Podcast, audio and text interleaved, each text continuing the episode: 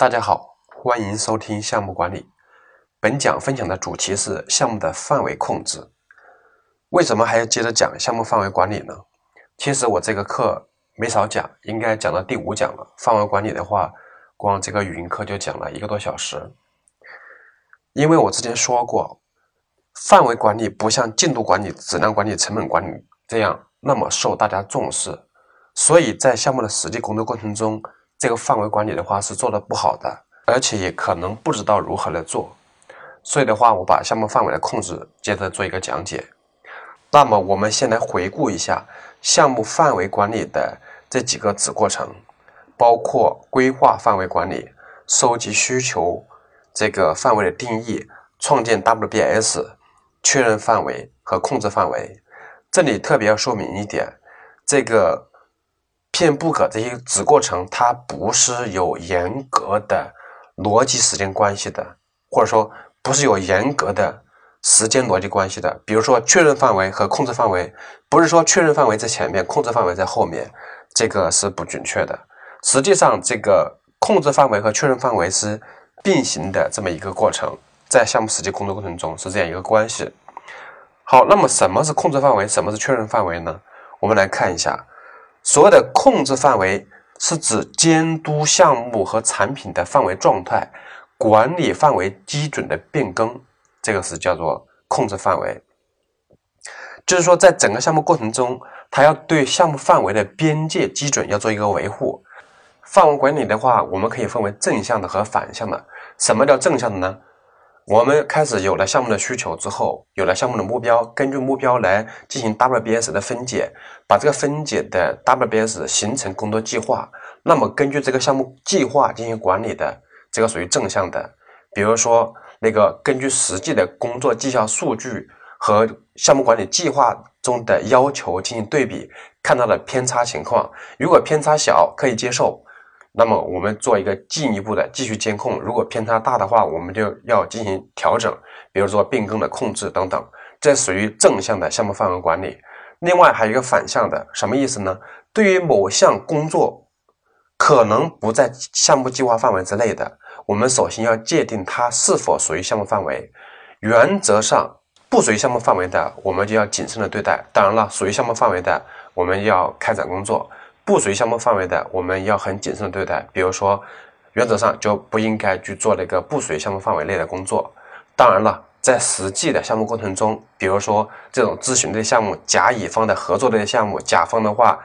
他有更多的一个要求，你就没有理由去拒绝。这种的话，我们出于一种服务的理念，就给他多做一些事情，但是在做的时候也要讲清楚，这个不属于项目范围内的工作，我们是为了更好的合作，我们就认了这个事儿，把它做好。是一种赞助性的一个完成的，所以这个要讲清楚。关于控制范围的 ITO 就是输入，这个我就不一一讲解了。包括项目管理的计划啦、项目的文件啦、完了绩效数据啦、组织过程资产啦，都是我们要考虑到的。那么它工具技术包括两个，第一个是偏差分析。什么叫偏差分析呢？这个很好理解，偏差分析是指基于现有的实际情况与计划中的。当前应有的状况做一个对比，看它是否差距。如果有差距的话，要采取措施，这个叫偏差分析。那么另外一个工具是趋势分析。趋势分析是基于以往的数据判断，就是这以往的这些历史的这些数据判断，来判断未来的状况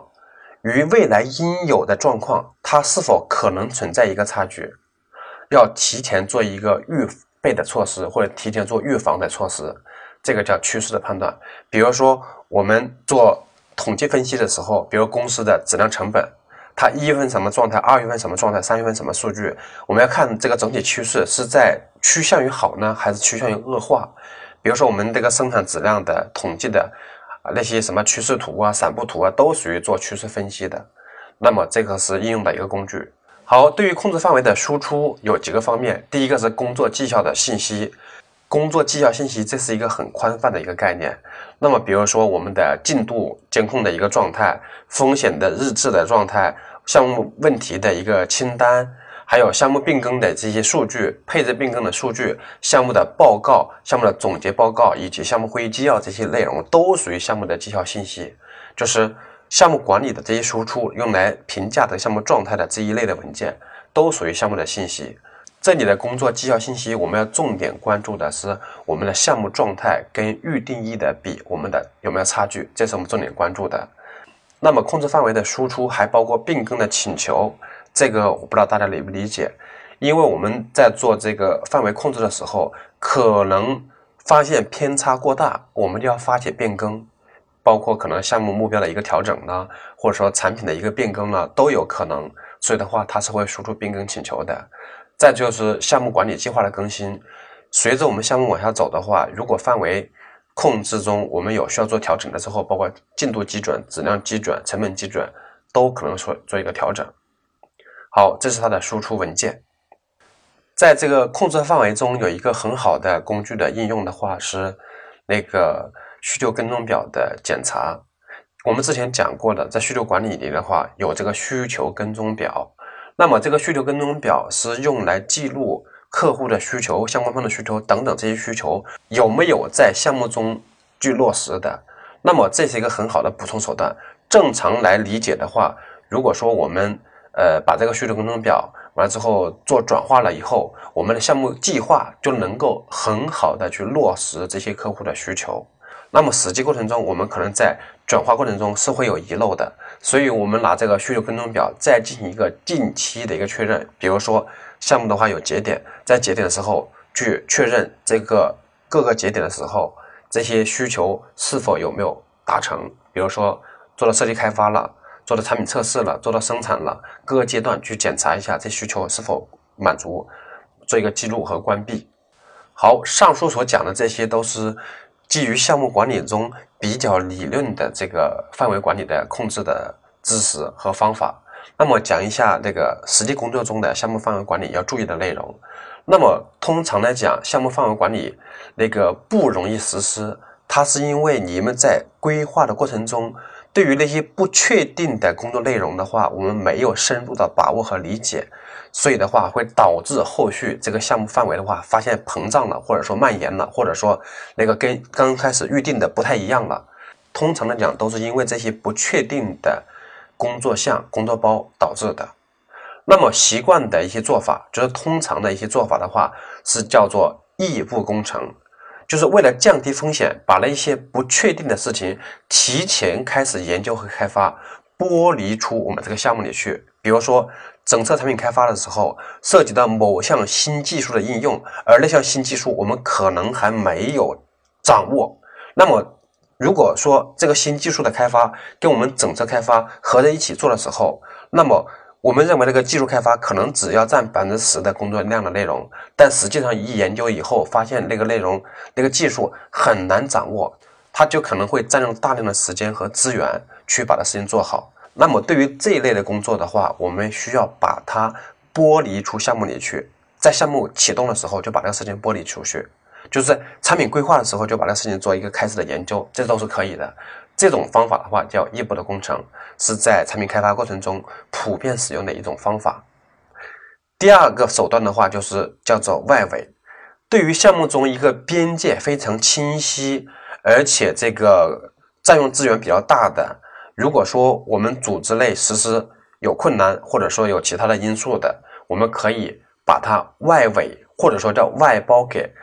项目组织之外的其他的这个团体来完成。通常来讲，这个团体指的是外部的公司。比如说，我们做一个产品开发项目，我们把这个设计工作外包给别人。比如说，把这个造型工作外包给别人，把这个市场研究的工作外包给别人，都是可以的。那么这一类的项目的话，我们同样要做项目的范围管理，就是你项目外包给其他的组织机构，这个项目的范围你要给它明确清楚，并且对于这个外包的工作，外包的团体他做完之后，我们的验收工作，就是我们的确认工作，同样要有非常呃规范的一些实施的方法。这是项目范围管理中。经常出现的一种典型情况。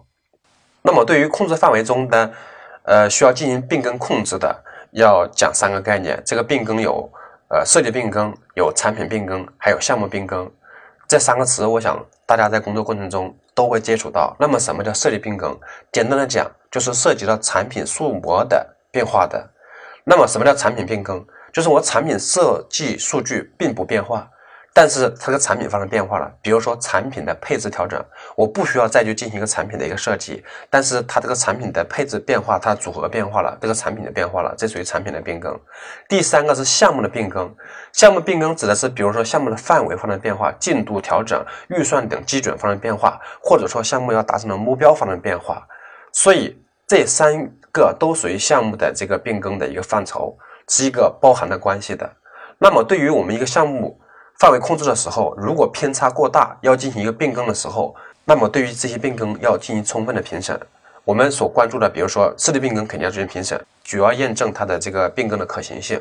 那么关于项目的变更的话，我们更应该进行评审。这个通常是容易忽略的，因为项目的变更的话，比如说这个项目的目标发生变化，假如说开发一款车，那么我们。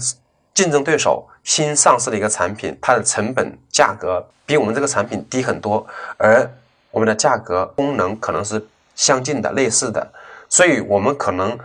没有机会再往市场上去投放这样一个可能给公司带来效益的一个产品。简单来说，可能商业认证的结论被否定了，就没有继续干下去的一个理由。所以这种情况下的话，我们要做一个项目变更的一个。评审好，关于项目范围控制，我们在讲这个呃确认范围这个子过程。那么确认范围的定义是正式验收已经完成的项目可交付成果的一个过程，就是确认我交付物或者说我的交付成果所带来的商业价值是否满足项目目标的定义，是否满足了相关方预期的要求，这个就叫确认范围。那么这个确认范围的话，是实验收过程具有客观性，同时确认每个交付成果，来提高最终产品符合成果的一个验收的可能性。那么我们讲的这个定义，大家可能还不太好理解。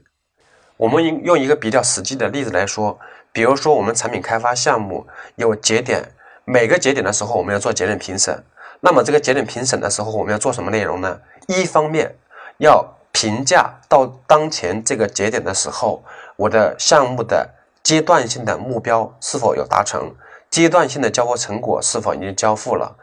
另外就是要评估这个下一阶段要启动的工作是否准备充分。那么这个第一个方面，对于当前状态的评价，就是我们所谓的确认范围要做的事情。好，关于项目的范围控制就讲这么多内容，欢迎大家收听下一讲。